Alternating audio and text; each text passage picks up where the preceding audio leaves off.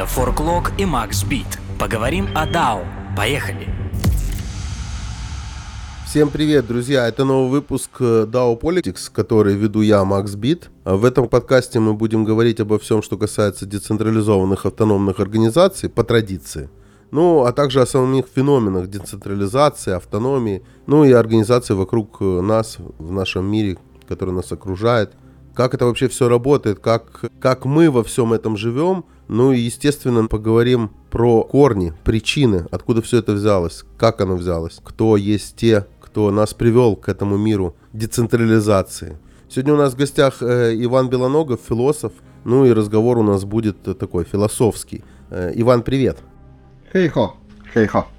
Иван, насколько я знаю, ты занимаешься французской философией второй половины 20 века и, среди прочего, наследием э, Жиля Делеза. Из идеи Жиля Делеза даже люди далекие от философии обычно слышали о такой штуке, которая называется ризома. А если не слышали, то я прошу тебя поясни, что это такое? Э, ну и перед этим я тебе задам один вопрос. Правда ли, что Жиль Делеза придумал интернет вообще? Есть такое мнение. А, Естественно, а, я соглашусь, что, наверное, такой вариант может быть. Когда у меня а, спрашивают студенты что-нибудь подобное, я всегда замечаю, что, может быть, и меня он тоже придумал. Вот.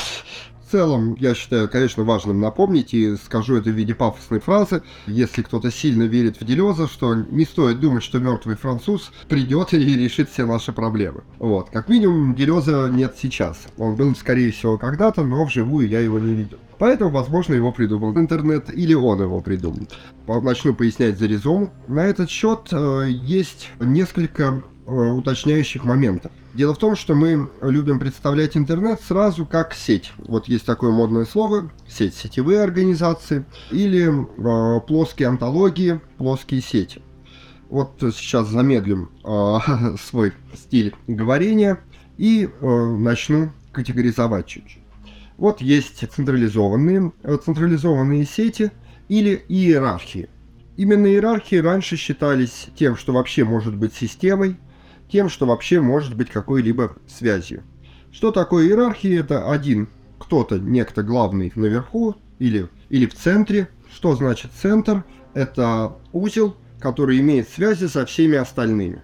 Такой узел будет задавать всем остальным какие-то приказы и установки. Будет деление по дальности от узла, э, через сколько именно рукопожатий мы там знакомы с директором, тем мы вы чувствовали себя важнее. Что интересно, в такой системе у тех, кто в нее вступает, будет э, определенная структура психики. Э, это вот то, чем я занимаюсь последние годы. Э, невротическая психика. Почему?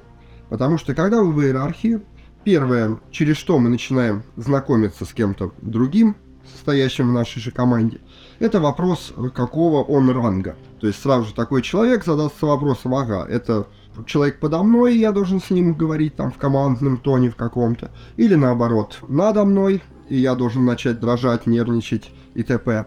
И только потом начинать говорить с человеком в иерархиях. Поэтому э, в иерархиях люди на самом деле не общаются друг с другом напрямую. Они всегда вот общаются через свои ранги. Э, естественно, надеюсь, пока я это рассказывал, э, никто не проблевался, вот, потому что по мне это, конечно, не самый лучший вид организации. Хотя сразу стоит заметить, что вот мы это не очерняли, не отбрасывали. В действительности в некоторых случаях она очень важна, иерархическая организация, а когда нужно реагировать крайне-крайне быстро и всем быстро перестраиваться. Но, сказав это, перейду к следующей. Сеть. Известно, что вот ее э, очень сильно инфорсил э, Бруно Латур с акторно-сетевой теорией, но Бруно Латур тот еще хитрец и на самом деле прикрыл очень много деталей. В сетевой организации не всегда нету центра вообще. Скорее, в сетевой организации главное, что центр больше, чем один. То есть есть плоские сети, где, где нет узлов, имеющих количество связей больше, чем у других. Ну вот, представим, а, опять же, там круг наших знакомых ВКонтакте или в Фейсбуке, или на OnlyFans. Есть отдельные друзья, у которых есть много друзей. Мы всегда можем к ним написать, и вот там попросить чей-то контакт. А вот, э, э, и скажем, у нас таких друзей пяток. Вот э, тогда мы будем иметь дело с сетью. В ней будут центры, но это будут относительные центры, их будет штук 5, там 10 и т.п. Не будет одного господина на всех. Но все же будут те, у кого связей больше, чем у других. В такой сети есть свои плюсы, потому что а здесь больше свободы. Можно всегда переброситься к другому центру с интересами или с целями более подходящие нашим. Но в то же время, как вот замечает, например, исследователь сетей Олескин, есть такая вещь, как матрикс. Матрикс – это негласные правила в сети. И иногда он может начать доминировать над всеми. То есть у нас нету в сети, например, никакого господина, но в то же время есть правила, и вдруг правило начинает над нами так сильно давлеть, что мы не сможем даже никак им сопротивляться. И здесь вот я бы шагнул чуть бок и рассказал бы о такой проблеме, как вот сейчас есть э, биполярное расстройство. Причем здесь оно, спросите вы. Опять же скажу модный афоризм, что вот в 2007, в знаменитом 2007 мы отрубили дракону голову, то есть избавились от такого понятия, как норма, и разрушили в своей голове иерархию. Ну, кто мы, видимо, то самое поколение 2007 Почему 2007 Подожди, подожди, почему 2007 такая у нас дата легендарная, знаменитая? О, а, это же времена, когда в России стало много альтернативных групп, был подъем э, панк-рока и подъем вообще альтернативных субкультур. Это было время, когда были, извиняюсь, модны суициды, и действительно на концертах можно было встретить людей, которые просят у вас лезвие или бритву. И в то же время это годы самого-самого такого свободного отрыва.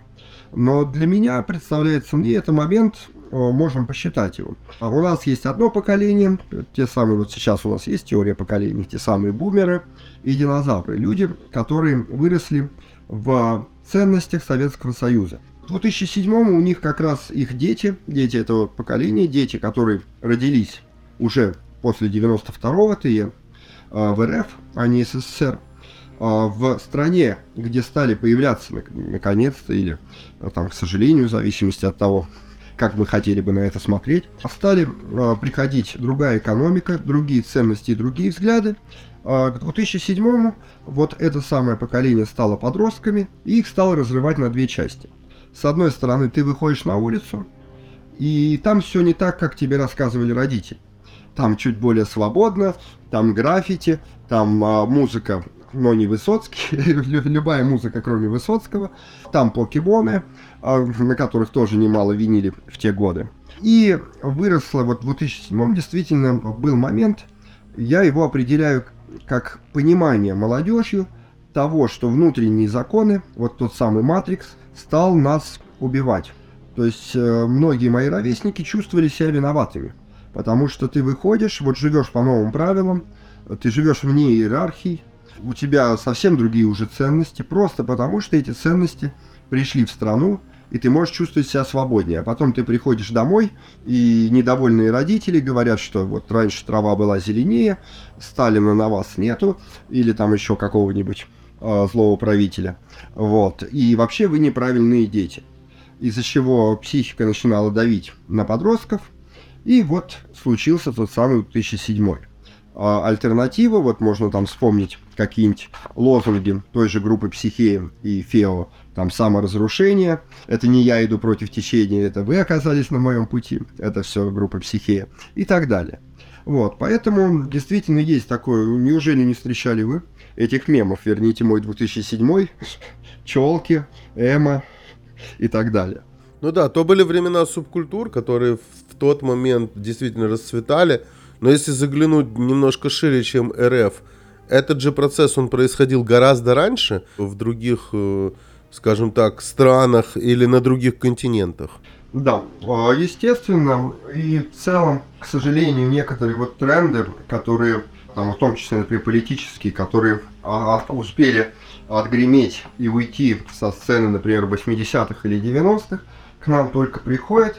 И очень иногда грустно видеть, что в РФ приходят какие-либо устаревшие модели, которые уже, не рабо... уже перестали работать в других странах. Но тут случай с 2007 а почему просто вот там лично, например, для меня это важно, потому что среди прочего знаменитая работа Делеза «Анти-Эдип» это вот о том, как освободиться самостоятельно, к чему я, надеюсь, сейчас перейду, когда начну пояснять уже за саму ризому. А, и вот а, проблема этого самого биполярного расстройства. Например, в прошлом году в Петербурге устроили э, Bipolar Fest, то есть э, фестиваль, посвященный информированию вот об этой проблеме. Эта проблема широка, наверное, вы знаете, что вот у поколения так называемого Z есть там вот понятие Dead Inside, очень много молодежи нынче режут себе руки тоже, это называется катеры, описанная проблема у Жижика. Меня это как человека, все-таки живущего и работающего с молодежью, волнует, и я понял, в чем проблема. Заметьте, вот иерархия, да, в ней есть, скажем, норма, одна на всех. Вот тот самый Советский Союз. И если ты победил эту норму, то есть отрубил этому дракону голову, то все, ты свободен. Ты можешь быть ненормальным, то есть любым. Ты можешь быть каким угодно. Панком, эмо, готом, там, неважно. Но когда у нас а, вот после 2007 или просто в момент децентрализации, что мы говорили шире о мире, появляется множество разных а, центров, вот тех самых, например, клубов по интересам, неважно. Человек оказывается неподготовленный. Человек оказывается в место более свободной ситуации. Наоборот, чуть более зажатый. Почему? Потому что где бы ты, каким бы ты ни был, всегда найдется где-то общество похожих на тебя, где, где кто-то в том, что ты делаешь, чуток лучше. Ну, если хотите, или, или если что, вырежете это. А, была такая старая шутка, что что бы ты ни делал, всегда найдется азиат, который делает это лучше тебя. Вот. Но, э, чтобы уйти от этой шутки, лучше вспомнить Пифагора. Я напоминаю об этом тоже студентам, что когда родился, ну, перед тем, как родился Пифагор, провидица сказала, что родится человек, который сделает столько полезного для мира, сколько не сделает никто ни до, ни после. Вот, поэтому всегда напоминаю, что не надо пытаться быть самым-самым-самым-самым, это уже давным-давно сделал Пифагор. Лучше быть собой. Вот, это вот я чуть-чуть порассказывал о сети. То есть вот действительно, что сеть, с одной стороны, делает нас свободнее, потому что мы можем выбирать центр, а с другой стороны, мы оказываемся в ситуации, где всегда найдется сторона, с которой мы плохи. И вот э, в связи с этим, в связи с такой ситуацией, у современного, более молодого, чем я, поколения появляется проблема биполярного расстройства. То есть что мы оказываемся где-то в группе людей, где мы хороши, где нас хвалят. После этого стоит нам зайти в другую группу ВКонтакте, открыть э, другое какое-то сообщество или зайти в соседний двор, где мы оказываемся плохи. И в итоге психика выучивает, что мы и хороши, и плохи. Вот вам и биполярное расстройство постоянно гоняет. А, так вот, это вот я специально рассказал эту историю для того, чтобы чуть-чуть оттенить или, э, не, не дай бог, не очернить, но модель сети. Потому что ризома не сеть. Это, я считаю, важно в рассказ. Значит, чем отличается, очередь, ризома от сети? Сеть, известно, известно, что сеть может пережить несколько разрывов. То есть, ну, скажем, вот у вас, опять же, сеть друзей, э, из 10 человек, например. Ну да, да. Представим, что вы интроверт, как я, и, и у вас 5 друзей. А, и вы поссорились с двумя из них. Но от того, что вы поссорились с двумя друзьями из пяти, вы не окажетесь оторваны от общих трендов, от новостей. По крайней мере, те три друга, которые у вас остались, про смогут продолжать вам транслировать новости, события, общаться с вами и т.п. Вы не оказываетесь вырваны из общества. В то же время, если вы полностью поссоритесь со всеми своими друзьями, э, не дай бог, э, не делайте так, э, то вы становитесь полностью оторваны от сети. Мы теряемся И будет очень сложно восстановиться, вернуться туда. Никто не будет нам транслировать информацию. В сети, если порвались в узла все связи, он полностью отрывается от сети.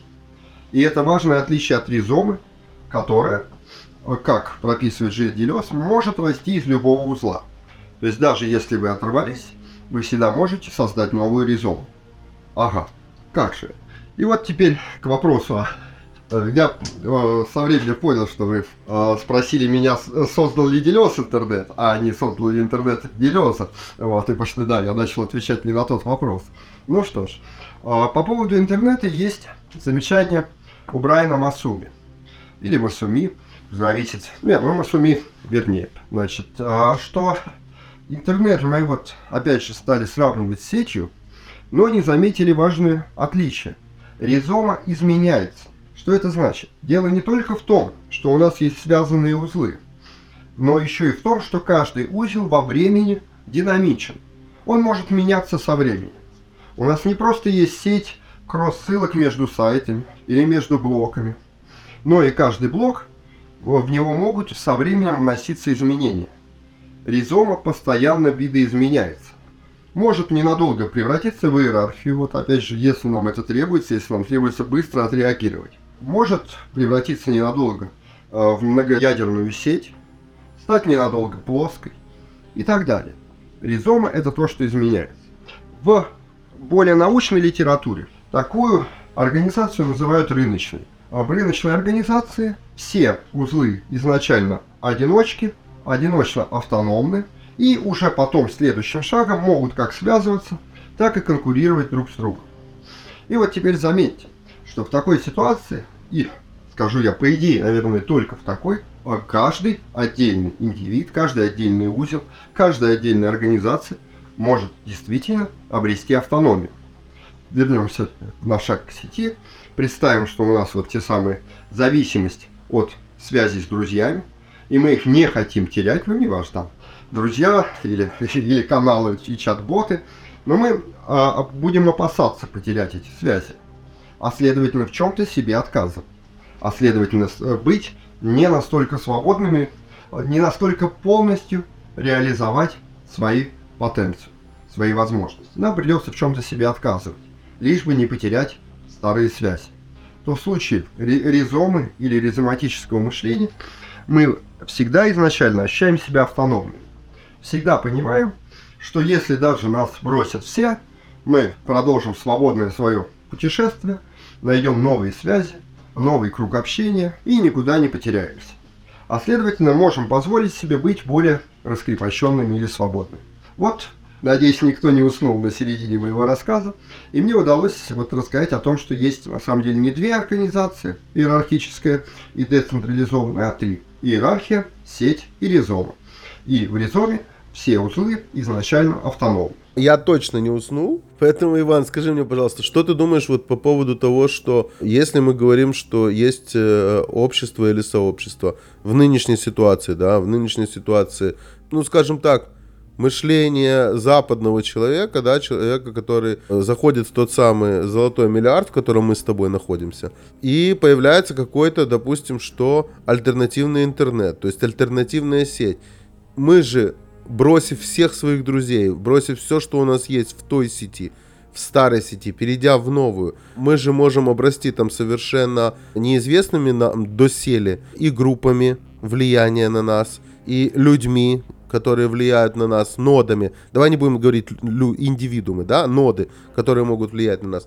То есть, в принципе, вопрос тут еще и в том, что сетей может быть много, я так понимаю, а вот ризома, она всегда одна. Да, это вот есть такая частая критика у Алана Бадью, что у Алан Бадью это интеллектуальный противник Жили Делеза, правда, а, вставший, так сказать, в полный рост только когда Делес умер, что что-то говорит об этом человеке. А что вот Делес в конечном итоге действительно все сводит к ризоме. Да, в этом есть вот такой вот момент, что да, ризома одна, но я скорее вижу, что в этом есть такой намек на реальность. Вот у нас есть тело, и часто мы об этом забываем и можем увидеть тоже вот разницу в организациях, что выходит на первый план. Как я заметил в начале, в иерархии важны наши статусы. Когда вы попадаете там в иерархическую организацию, в какую-нибудь там огромную ТНК, транснациональную корпорацию, главное становится статус продвижения, там вот эта вот мечта американская, уже отмершая карьерная лестница, что-то такое. То есть в иерархии важны статусы. И там появляется, например, проблема, когда у нас человек физически чего-то не может, зато у него столько картонных медалей, что он продолжает получать деньги просто за статус. Ага, замечательно. Ну, я думаю, здесь я не буду приводить примеры, бывают, их можно легко найти в истории. В сети, там, где мы обмениваемся, можем что-то менять и переходить от ядра к ядру, уже начинают включаться наши неформальные способности, не статусные. Вот в бизнесе, насколько я знаю, это вот говорят о том, что важными становятся как формальные контакты, то есть статусные, вот там, кто, кто сегодня управленец, кто сегодня, что, кто сегодня готовит кофе, а кто убирает, и мы там можем меняться. Плюс умения. То есть, а что мы, собственно, можем? То есть, когда мы будем отрываться от одного ядра и подключаться к другому, наш статус обнуляется. Ну вот, те самые знакомства, социальный капитал.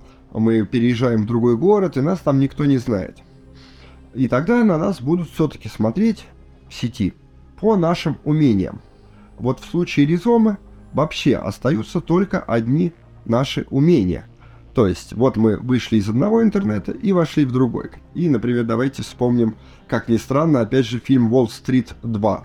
Там главный герой, ну, для тех, кто не знает, я постараюсь без спойлеров особых. Нет, там уже главный герой Шайла Лябев, я имею в виду предыдущего главного героя. Его выпускают из тюрьмы, он там бизнесмен, скажем, в кавычках бизнесмен.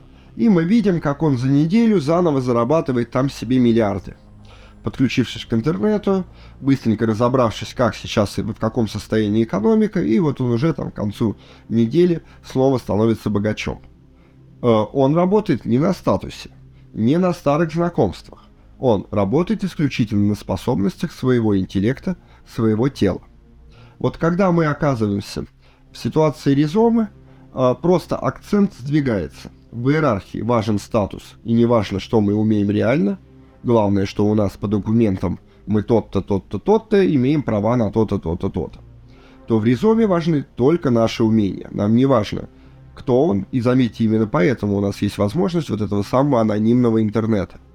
То есть мы можем создать пяток аккаунтов, и важно не имя, не там, количество ответов на Mail.ru, а важно действительно, что умеет данный аккаунт, можно ли к нему обратиться, получить действительно ответ там, на вопросы или какую-то помощь, или какие-то связи, какие-то товары. Да, я постараюсь говорить только о светлой стороне Даркнета сегодня. Думаю, это будет правильней. Здесь важным становится умение. Умения, которые сохранены где? В нашем теле.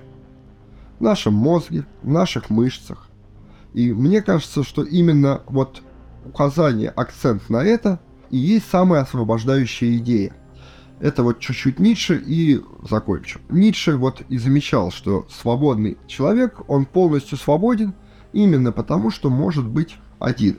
Как только мы включаемся в долгое сообщество, ну, в смысле, надолго включаемся в сообщество, несомненно, нам будет удобно перекинуть на остальных или поменяться, или распределить обязанности.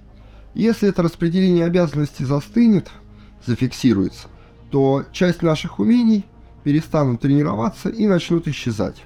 Ну, скажем, один готовит, другой следит за порядком, третий охраняет, и так, скажем, прошло десяток лет.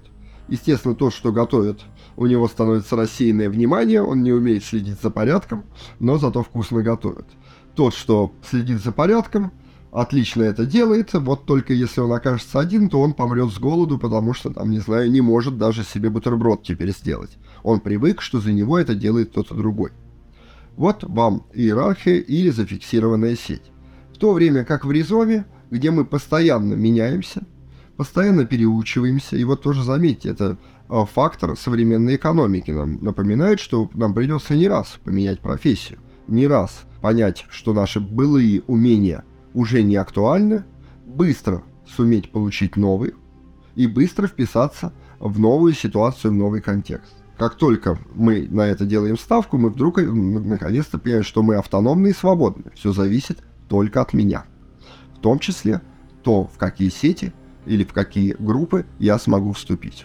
Отлично. Ты все равно частично не ответил на вопрос э, э по поводу, веришь ли ты в то, что Жиль Делес придумал интернет, поэтому я сразу задам второй вопрос. А что ты в связи с этим думаешь о конкурирующей идее, что интернет придумал немецкий философ и социолог э, Никлас Луман? У него была такая система ящиков с бесконечным количеством карточек, куда он все это записывал. Она называлась Цетелькастен, если я не ошибаюсь. Соответственно, вот есть вот такие вот два конкурирующих звена этой сети, и непонятно, кто из них первый все-таки привел нас к мысли того, что В принципе, все, что у нас есть в этом мире, мы можем сложить в одном месте, и если уметь этим пользоваться, то очень быстро находить. Здесь я замечу, что Точнее, пойду таким путем. Николас Луман, он социолог, ну, более известен как социолог, и его методология во многом строится на кибернетике второго порядка. И вот сразу такой спойлер, а дилетянская на кибернетике третьего порядка. Какие красивые слова. И вот несколько человек сейчас просто упали в обморок. Давай поясняй. Да-да-да. Вот. И что же значит, да, эти замечательные слова? А кибернетика первого порядка – это кибернетика одного субъекта. Ее придумал, разработал Норберт Винер. Это когда мы смотрим на кого-то и изучаем, как он устроен. Обратные связи, причем отрицательная обратная связь. Что такое отрицательная обратная связь? Это когда мы выбрали цель и отбрасываем все то, что к этой цели не относится. Ну, скажем, мы вот решили там к концу месяца купить себе новый iPhone, и вот все, что мешает покупке нового iPhone, например, поход в бар, мы от этого отказываемся. Вот отрицательная обратная связь. А мы спрашиваем себя, поход в бар поможет мне в достижении цели? Нет, не поможет. Тогда я не иду. Кибернетика второго порядка – это кибернетика субъект-субъектная. То есть мы вводим в наши расчеты тот факт, что не только я смотрю на субъекта, но и сам я тоже субъект. И могу чего-то в другом не заметить, в другом не узнать. Появляется так называемая положительная обратная связь. Это момент, когда мы еще не выбрали цель. И заметьте, ведь действительно, хоть вам постоянно говорят, что у каждого человека всегда там есть цели, ценности и прочее, у нас есть на самом деле случаются моменты, когда мы останавливаемся, например, добившись предыдущей цели, и спрашиваем, а какие у меня теперь ценности, ну, моменты слома, фазы перехода, а как мне выбрать эти ценности, что для меня хорошо. И вот здесь включается положительная обратная связь.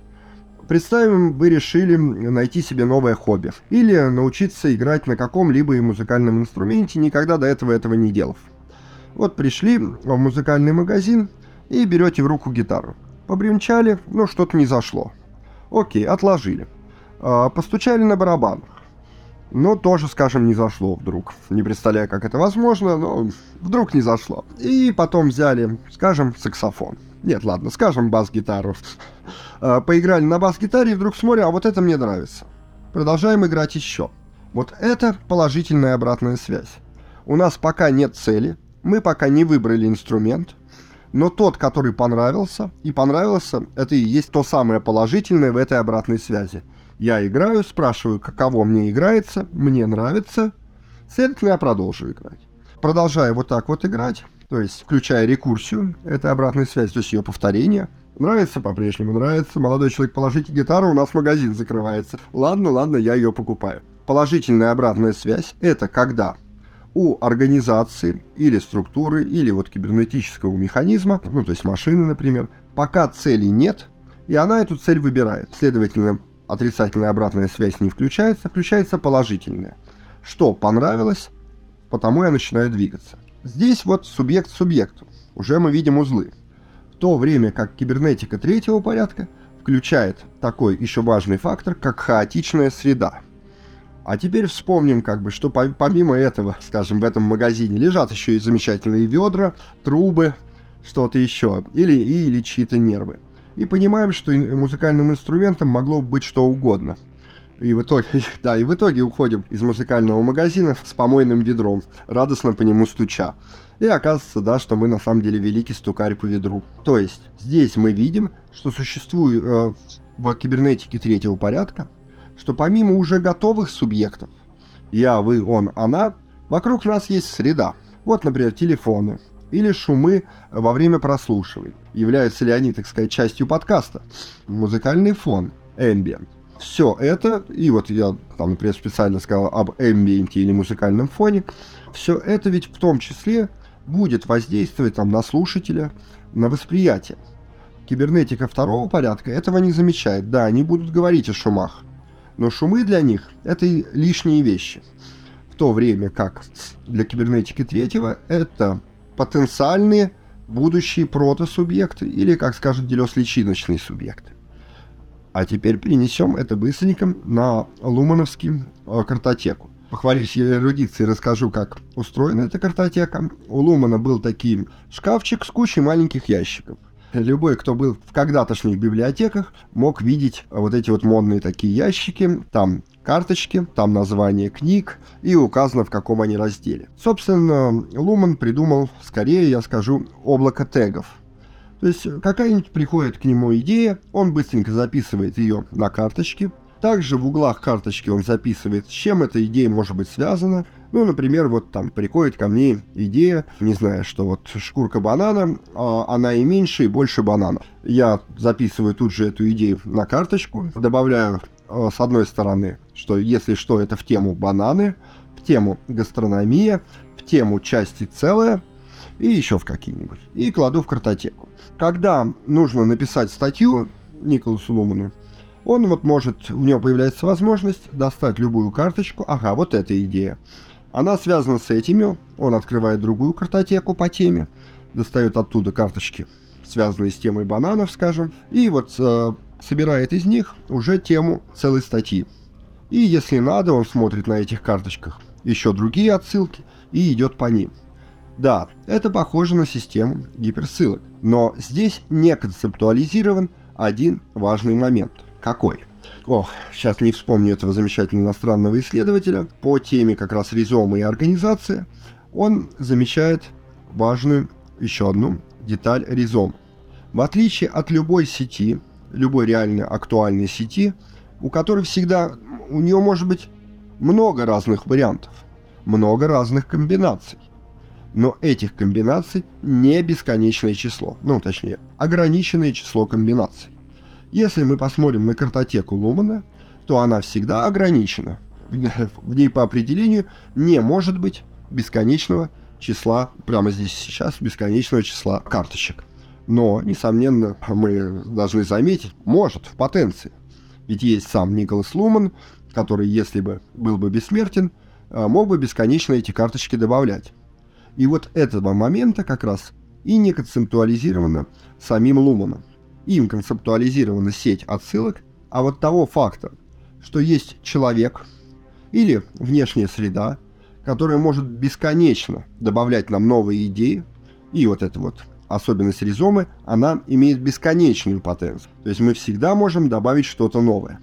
Вот этого Луман не концептуализировал. Вот в этом отличие, в том числе кибернетики первого порядка, о, второго порядка, прошу прощения, от третьего. То есть Одно дело, у нас есть вот здесь, например, ну, представим, что мы поставили интернет на паузу, э, мечта 90-х там или нулевых, поставили его на паузу и смотрим сеть отсылок.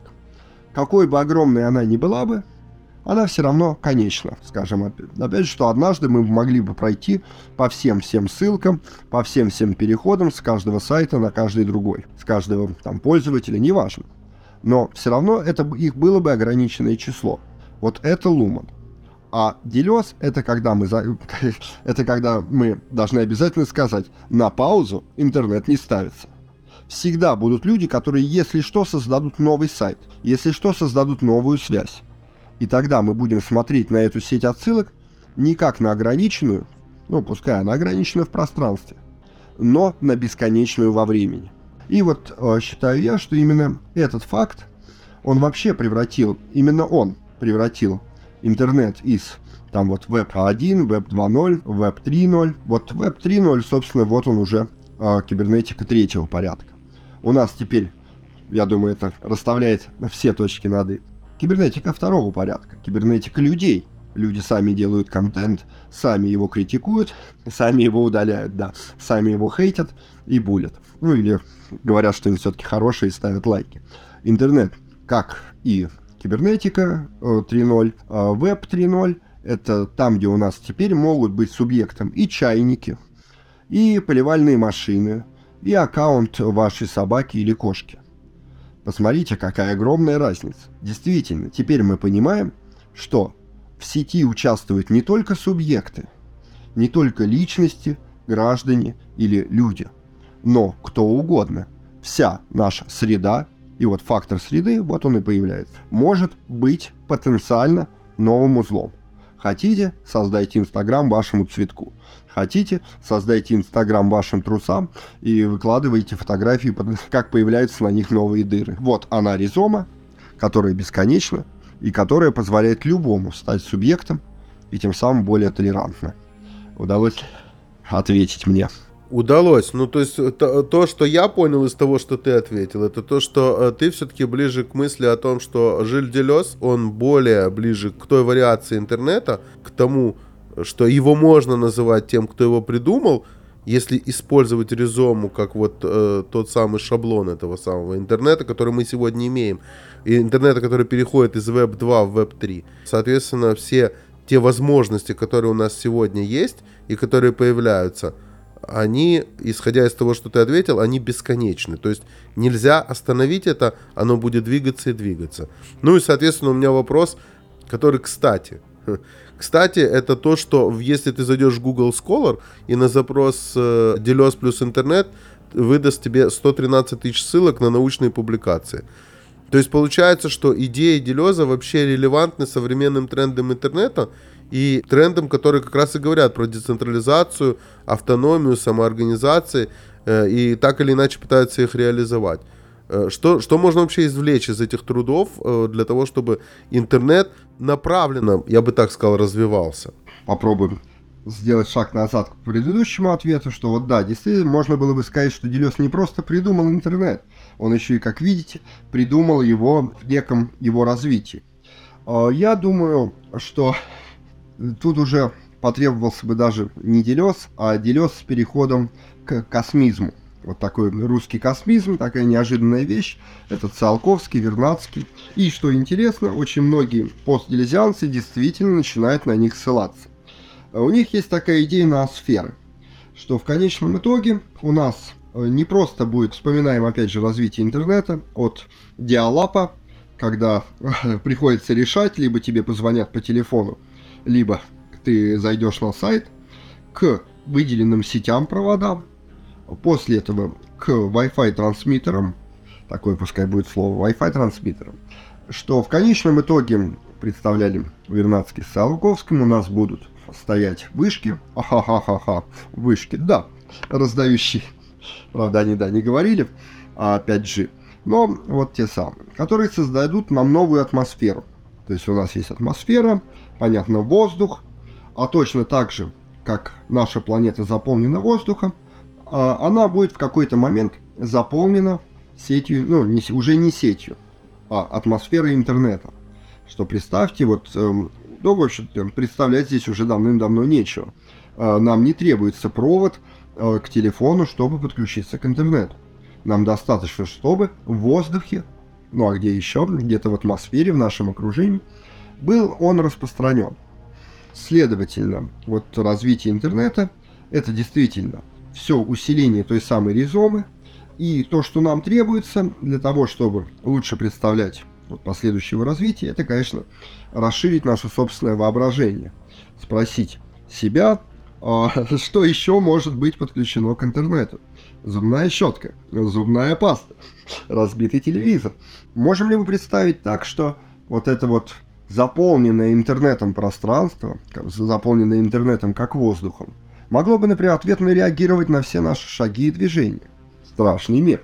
Вот этот момент действительно Делес крайне цитируемый сейчас. Его вначале долго не могли открыть. То есть вначале была мода на Derrida, потом на Фуко, а потом только академические исследователи заметили, что вообще-то философское образование, причем философско-историческое образование, было только у Жиля Делеза. Все остальные философы-постмодернисты, и это ни в коем случае не критика, они хороши, я их не меньше люблю. Вот. Но они не имели вот этого самого э, доступа по крайней мере, своей памяти, своих умениях ко всей истории философии. И поэтому Делес оказался таким философом, который смог, э, пусть не подвести черту, но, по крайней мере, охватить огромнейшее количество мыслей, взглядов, теорий и систем, и там вот вплоть до юмора, что э, когда его друг Мишель Фуко умер, Делес написал книгу о Мишеле Фуко и концептуализировал еще и его философию. Делес охватывал все, что было. И Именно поэтому, думаю, я, вот собрав все-все-все, он и смог начать предсказывать. Будущее интернета в конечном итоге, скажу я, зависит от каждого из нас. И вот в этом оно и будет заключаться. Думаю я, вот если мы говорим о неком предсказании, то э, есть такая проблема, вот я ее сейчас постараюсь коротко рассказать, чтобы не задерживаться этим ответом. Значит, когда мы пытаемся предсказать будущее, мы будем и можем его предсказывать лишь количественно. Скажем, людей будет становиться больше, нефти становиться меньше, прирост народа населения, ну это шутка, известно, что, конечно, эта формула давно не работает, прирост народа населения растет в геометрической прогрессии, в то время как ресурсы в алгебраической. Это Мальтус, это вот о перенаселении, о нехватке на всех еды.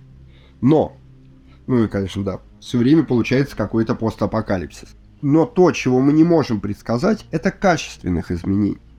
То есть каких-то инноваций, которых сегодня мы даже помыслить не могли. Что вот сегодня мы живем в одном мире и представим вдруг завтра, уже там или послезавтра какой-нибудь ученый вдруг оживит птеродактилей. И пойдет мода летать на птеродактилях. И все мы не... из-за того, что те птеродактили будут летать слишком высоко, интернет там будет не работать. И придется строить не знаю, высокие небоскребы. Как видите, я сейчас воображаю. Вот что я и рекомендую наверное, всем. По-моему, от этого-то плохого было не так уж много. Вот. И, например, будем строить тогда огромные дома, чтобы все-таки интернет добивал. Да, линии полета птеродактилей. К чему это? К тому, что изобретение и инновацию, то есть создание того, чего не было сегодня, и чего нельзя было сегодня даже помыслить, мы предсказать не можем. А будущее, оно всегда строится на инновациях, а не на количественном росте. Да, скорее всего, значит, нефть будет уменьшаться. Но никто нам э, не может гарантировать, что мы не откроем ворота в, ад или в мир нефти, откуда она вдруг польется бесконечно из портала. И такое может быть. И, следовательно, главное будущее, считаю я, интернета, это все больше и больше продвижение к широте потенций, к широте возможностей, а, а в конечном итоге все эти возможности будут расти из нашего воображения. Вот расширение способностей нашего воображения, расширение того, что мы можем себе представить, это и есть будущий интернет. От того, что мы выдумаем, будет зависеть завтрашний день. Отлично. Ну вот на этих словах я думаю, что можно было бы закончить нашу первую часть, которая, в принципе, описывает наследие Жиля Делеза. Иван Белоногов меня зовут Макс Бит. Мы продолжим обязательно в следующем нашем выпуске. До встречи. Пока-пока.